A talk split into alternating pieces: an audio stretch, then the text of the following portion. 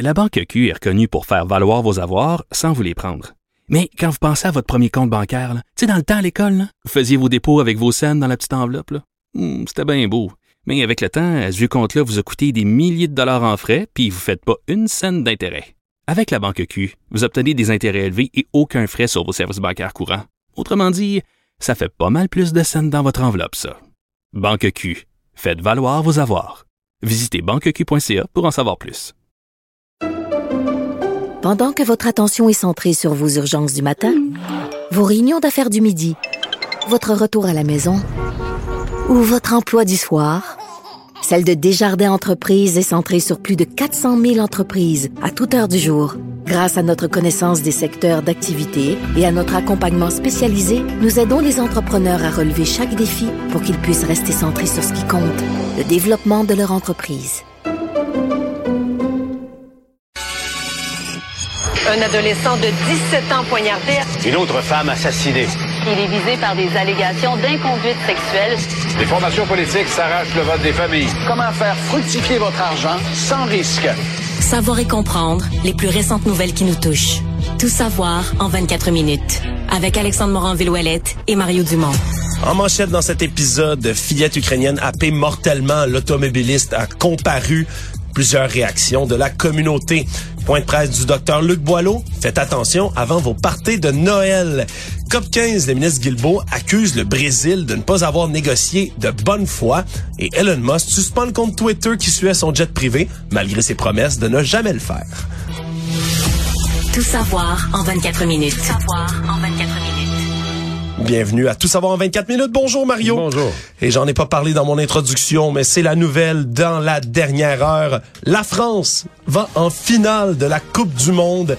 Alors que Charlie, notre Français de service à la mise en onde, fait jouer la Marseillaise. Et oui, la France qui a battu 2 à 0 le Maroc. Et donc se termine le parcours de l'équipe les deux demi-finalistes, je veux rien enlever au Maroc et la Croatie qui sont rendus loin dans le tournoi, mais les deux demi-finalistes sont passés en finale de façon convaincante. Là. T'sais, il y aurait à aucune, quasiment à aucun moment dans ces matchs-là, t'as senti que l'Argentine ou la France euh, c'était pas euh, était pas en route vers la finale. Oui, mais en, en fait, ça a été un peu plus trompeur que ça quand même pour la France, qui a eu beaucoup, beaucoup, beaucoup de pression malgré le score de 2-0. Là, C'était un premier but marqué là à la cinquième minute. Donc, dès le départ, c'était 1-0 pour la France, mais les Marocains qui les ont vraiment talonnés, surtout en deuxième demi de la pression qui venait de partout. Extrêmement belle performance du gardien français également, là, qui, a, qui a fait des arrêts spectaculaires, surtout dans les dernières minutes. Puis finalement, à la 79e, un deuxième but de la France qui est venu clouer le cercueil du Maroc. Maroc qui était vraiment l'équipe Cendrillon du tournoi, on peut le dire, Mario, qui a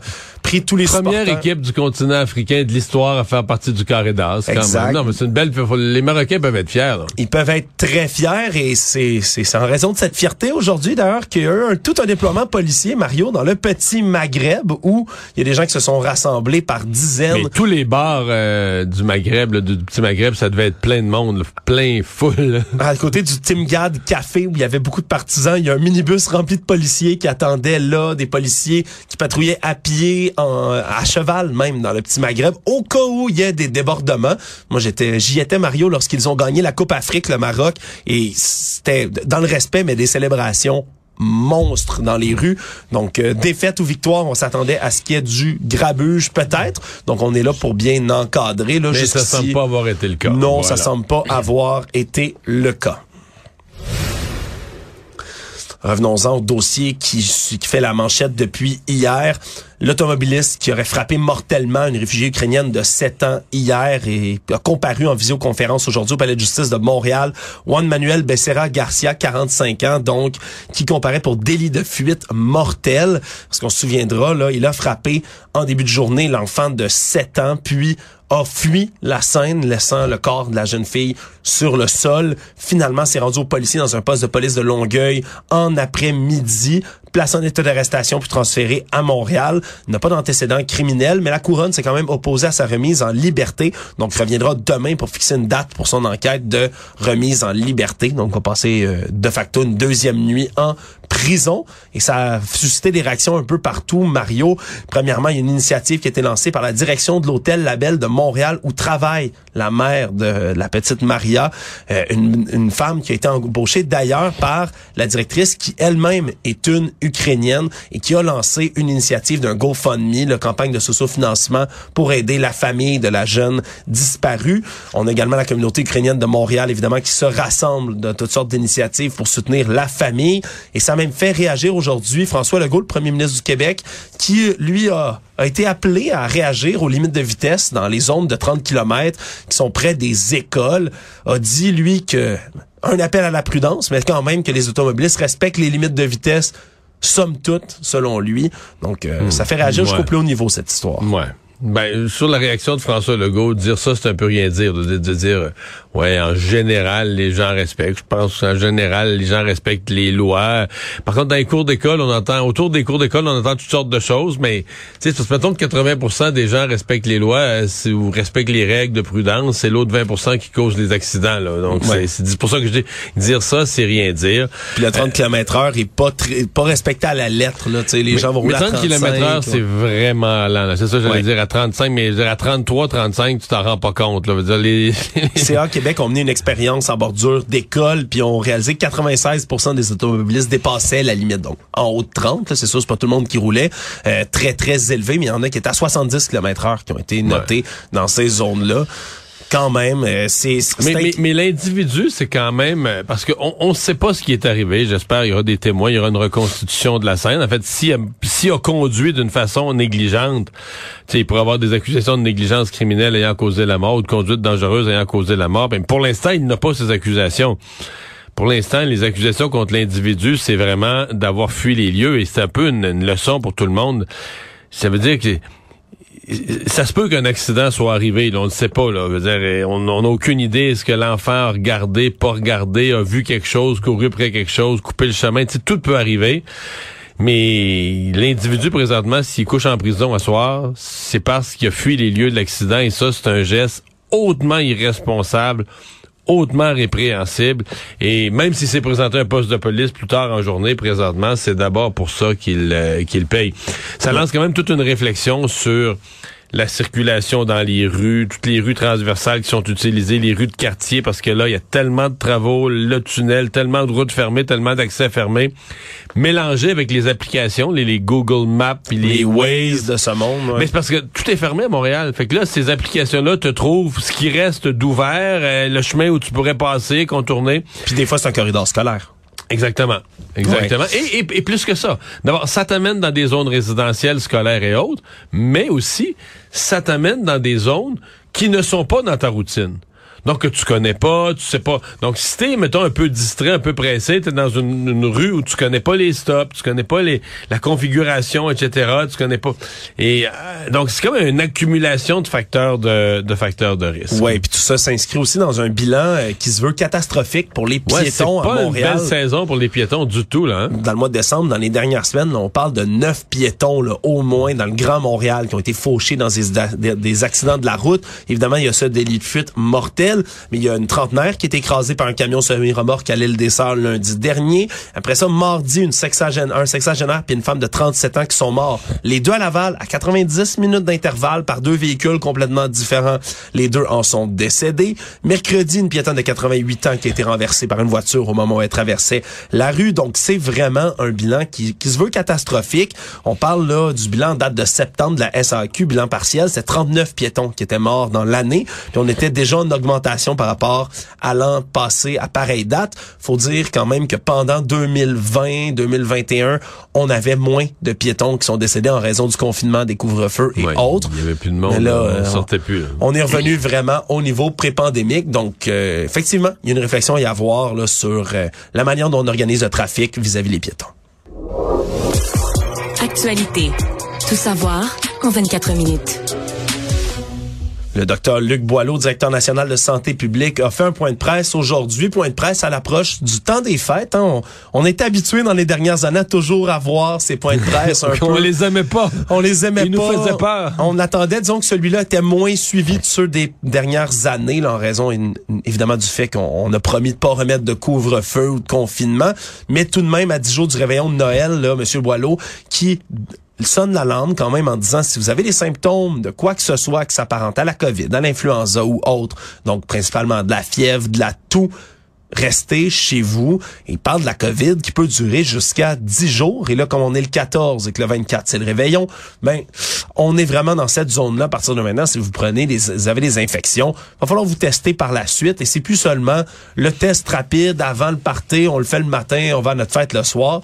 C'est pas juste ça qui peut écarter là, complètement tous les dangers. Mais la l'avertissement, c'est vraiment l'avertissement en formulation simple, c'est si vous êtes malade, Restez chez présent- vous. ouais, présentez-vous pas dans vos soupers, vos dîners, vos réveillons, mais je te dis qu'il va être dur à entendre.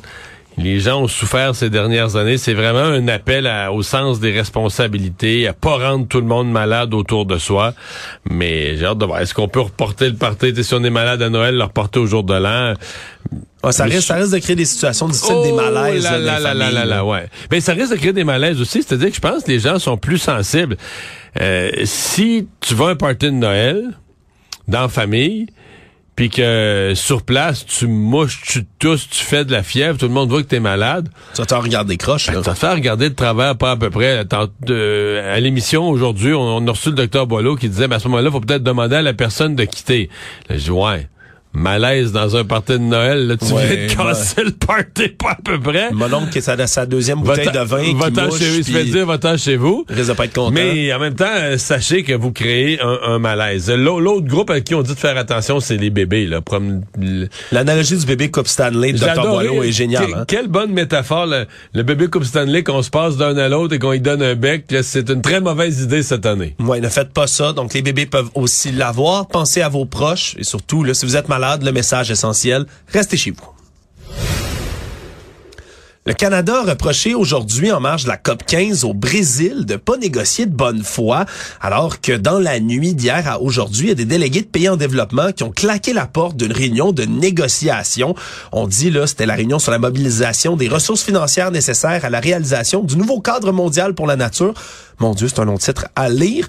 Tout ça a pris fin abruptement, alors que tous les délégués des pays en développement ont décidé de claquer la porte. Mais tout ça, c'était une initiative du Brésil. Et le ministre canadien de l'Environnement et du Changement climatique, Stephen Guilbeault, a dénoncé le Brésil en disant qu'en ce moment, la délégation, mais c'est les gens qui ont les instructions du gouvernement de Jair Bolsonaro. Alors que, on se rappellera, le gouvernement de M. Lula, qui a été élu le 30 octobre dernier, maintenant est en poste, mais va seulement prendre Le, vrai pouvoir le 1er janvier. Mais je trouve ça quand Le même 1er bizarre janvier. que la délégation... euh, je me suis demandé ce qu'on n'essayait pas. Je, je, je, je suis pas certain de la déclaration du ministre Guilbeault. Ouais. Fait porter tout par... euh, bon, c'est comme si on avait voulu prendre tout un échec pour le faire porter par Bolsonaro parce qu'il est plus là, puis de toute façon, c'est un méchant. Là. Ben, Bolsonaro, évidemment, était connu quand même Ah pour ne non, pas respecter sans- du, du tout, tout, l'environnement. C'était c'était quelque chose. Ce que je dis, c'est que c'est un candidat facile à qui mettre plus de blâme sur le dos parce que, un, il est plus là, puis deux, il était un désintéressé de ces questions-là. Ouais, le ministre Guilbeault veut quand même rencontrer là dans les prochains jours un représentant de l'équipe de transition du président Lula pour discuter de tout ça. Mais t'as raison Mario parce que tous les autres pays en développement ont quand même suivi de ces négociations et des négociations qui sont extrêmement importantes. On a beaucoup de gens de pays africains, plusieurs pays du Sud qui doivent être assurés par rapport à ce financement parce que le plan pré- le plan précédent là, de la COP est venu en échéance en 2020. C'est un échec. Pourquoi? Parce qu'on a abordé entre autres tous les objectifs. Ça a été adopté. Oui, oui, on veut sauver tant de biodiversité, tant d'espèces, mais on a établi les objectifs avant d'établir les moyens. Et la négociation sur les moyens de réussir ces objectifs-là, ça s'est tiré sur des années après la dernière COP. Donc, c'est vraiment le cœur du problème maintenant, cette COP 15. On veut se donner le moyen de nos ambitions, mais quand euh, il y a plusieurs pays comme ça qui claquent la porte en plein milieu d'une négociation, c'est sûr que ça augure assez mal. Mais c'est des pays, on comprend que les pays en voie de développement ils claquent la porte parce qu'ils veulent que les, ils veulent que nous on paye, ils veulent que les pays, ce qui est peut-être légitime jusqu'à un Ben, certain point, mais ils veulent que les pays riches payent. C'est aussi. Les- Il y a beaucoup de pays développés, disons, qui polluent beaucoup plus que des, pays en voie de développement. On peut comprendre. Mais jusqu'où on paye tout, c'est ça qui sera à, à trancher. Tout savoir en 24 minutes. Le ministre fédéral de la Sécurité publique, Marco Mendicino, euh, dit aujourd'hui qu'un accord a été trouvé avec les Américains pour moderniser l'entente sur les tiers pays sûrs. Un accord qui doit être ratifié là, maintenant par les deux gouvernements. Le processus de négociation serait fini, selon M. Mendicino. Et donc, on pourrait apporter des modifications sur cet accord sur les tiers pays sûrs. Et ça permettrait bien évidemment aux autorités canadiennes de renvoyer des demandeurs d'asile qui entrent au Canada par des points d'entrée irréguliers à la frontière terrestre. Et on en a un en tête, Évidemment. Le chemin Roxham. Le chemin Roxham. Et donc, on n'a pas les détails la, encore. La, la question a été posée un peu plus tard à M. Trudeau. Puis là, lui, il dit non, non, c'est pas, c'est pas final, euh, c'est pas complètement réglé, euh, je sais pas. euh, On a eu l'impression dans les, les- le point de presse de M. Trudeau que peut-être le ministre Mendicino avait parlé euh, vite ou trop vite ou pas nécessairement que c'est pas vrai ce qu'il a dit. Mais peut-être que c'était pas prêt pour être annoncé ou qu'il a devancé, disons, ce que le gouvernement américain était prêt à annoncer. Ouais, parce ça, que ça la- fait bizarre aujourd'hui. Sur le plan de la communication, sur le plan des faits, c'est sûr qu'on est porté à penser que le ministre Mendicino a, a dit la vérité, ou en tout cas a donné l'heure juste sur l'état des négociations. Ouais, surtout qu'on on n'a aucun détail de tout ce qui s'en vient dans cet accord. Est-ce que ça concernerait toute la frontière canadienne? Est-ce que ça concernerait seulement le chemin Roxham? On le sait pas. Il y a rien qui est précisé là-dedans. Puis s'il y a des erreurs de communication, ben c'est beaucoup parce que la pression politique est très très forte sur Ottawa. Il y a des milliers de demandeurs d'asile qui entrent là, chaque année avec l'accord sur les tiers pays sûrs. En janvier octobre 2022, c'est près de 31 000 migrants qui ont été interceptés par la GRC au Québec, essentiellement au chemin Roxham. Ça a, dû dépenser le 26 millions de dollars du côté de l'agence des services frontaliers pour gérer tous ces gens là au poste qu'on a établi au chemin Roxham. Mais c'est une nouvelle à suivre dans les jours prochains. Michael Chiquan, cet homme qui était accusé du meurtre de ses deux enfants, là, survenu en octobre 2020 à Wendake, a finalement plaidé coupable aujourd'hui. Revirement de situation alors qu'il s'est passé beaucoup de choses dans les deux dernières années lors des procédures de ce procès. Mais là, va éviter l'ensemble du procès qui devait s'ouvrir le 16 janvier prochain, ce qui allait, ce qui s'annonçait difficile Oui, pour la probablement famille. qu'il fait éviter à tout le monde un procès difficile, mais quand j'ai entendu la nouvelle plus tôt en journée, j'ai que je c'est quand même quelque chose, le geste là, d'un, d'un homme de se lever à la barre et de plaider coupable à avoir assassiné ses deux enfants. Là. Ouais. Tu te plaides devant la cour, donc devant la justice, donc devant la société. Là, tu dis, ouais, oui, je suis coupable. On m'accuse du meurtre de mes deux enfants. J'ai pris les deux beaux petits gars, là, on a vu les photos. Puis tu reconnais, ouais, ouais, c'est moi, j'ai fait ça. C'est, euh, tu sais, dans la vie d'une personne, ben, bon, c'est le- fait de l'avoir, d'avoir commis l'acte qui, est- qui est vraiment grave, mais tu dis la, la reconnaissance de l'acte, c'est invraisemblable. Sauf que là, on en a ouais. su davantage sur le comportement, parce qu'il y a des choses, beaucoup, en fait, on, Ouais. on découvre aujourd'hui qu'il y avait beaucoup, beaucoup de choses qui étaient en interdit de publication. Oui, beaucoup de choses. Parce qu'on on s'attendait, pourquoi c'est une surprise aussi, c'est qu'on pensait qu'il allait peut-être plaider de la non-responsabilité criminelle pour raison de troubles mentaux à tout ça. D'ailleurs, lorsqu'il a plaidé coupable aujourd'hui, il y a une psychiatre qui a été mandatée pour évaluer son état pour être sûr qu'il était bien conscient des conséquences d'une telle décision. Mais là, maintenant, donc, comme il a plaidé coupable, on peut lever un interdit de publication qui était en place parce qu'on voulait pas contaminer un éventuel jury, puisque le procès était censé s'ouvrir en janvier. Maintenant, on peut donc les raconter. Et vraiment, là, Chiquan, Michael Chiquan a été souvent désorganisé dans ses passages à la cour. Entre autres, en début octobre, il avait fait toute une scène lorsqu'il était entré dans le box des accusés. Il était menotté au poignet aux chevilles. Il était entré en plaquant violemment la porte. S'était cogné la tête de toutes ses forces dans la vitre qu'il séparait de la salle d'audience. Et là, il a monté sur le banc, sauté à pieds joints dessus avec de toutes ses forces. C'est alors qu'un agent correctionnel est venu tenter de le plaquer. Et là, le meurtrier, lui, s'est mis à lui donner des coups de poing derrière la tête. Il l'a blessé parce qu'il portait des menottes en métal à ce moment-là. Ça a pris quatre agents au total pour parvenir à le maîtriser. Il s'est mis à cracher sur les agents même lorsqu'on a fini par le maîtriser. Plus tôt encore dans le procès, il s'en était pris verbalement au juge François Huot. Il s'était adressé à lui en disant, là, lorsqu'on l'avait interpellé, qu'est-ce que tu veux, crise de raciste, c'est les mots qu'il a employés, le traité de connard également. Et Le juge. A traité, oui, le juge Huot a traité le juge Ça, de crise de euh, raciste et de connard, là, je relais ces mots. pas sûr que ce soit bon là, de traiter le juge de connard. C'est pas gagnant, surtout que, que lorsque le juge Huot l'a renvoyé en détention, il a souhaité une belle journée, ce à quoi, puis je répète ces mots, et je m'excuse pour les oreilles sensibles, il l'a traité de hostie de suceux, ce sont les termes que, que M. Chicoine aurait employés à l'égard du magistrat, était revenu plus tard, quelques semaines après, en s'excusant, surtout qu'il a comparé devant un autre juge, pendant lequel il aurait menacé de mort le juge François Huot, s'est excusé par la suite. Donc, on avait demandé du côté du juge un examen sur l'aptitude de Michael Chicoine à comparaître à son propre procès. Finalement, on l'avait jugé apte et c'est pourquoi aujourd'hui, il a finalement plaidé coupable. Économie. Alors qu'on a vu plusieurs augmentations du taux directeur au Canada, c'est la même chose aux États-Unis. La Fed, la Banque fédérale des États-Unis, a relevé son taux d'un demi-point, donc euh, ralenti encore une fois le, le, rythme, par exemple, de ces coups de barre, coups de jarnac qui sont donnés par la Fed. Ça situe désormais le taux directeur dans la fourchette entre 4,25 et 4,5. En fait, ça rejoint le Canada. Là. Ça vient rejoindre exactement le, le Canada. C'est le niveau le plus élevé depuis 2007 et on a dit encore une fois que c'était pas le temps de s'arrêter, allait peut-être avoir encore une fois des nouvelles hausses. Il y a des responsables qui prévoient peut-être que ça va même passer les 5% le taux directeur de la Fed aux États-Unis. Et on est c'est ce qui a fait mal aujourd'hui là.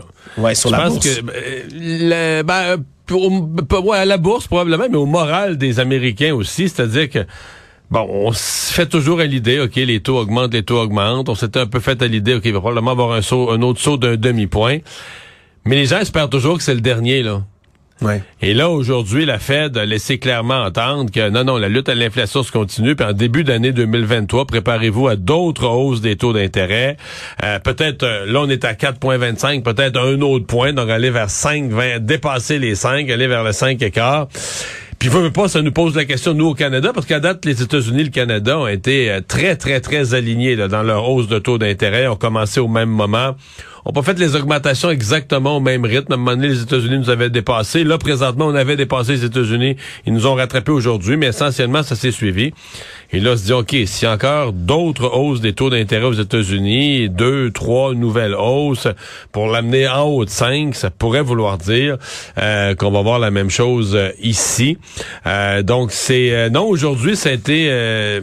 c'était une, une année de mauvaises nouvelles économiques, puis aujourd'hui, la Fed en a, en a cogné un autre coup.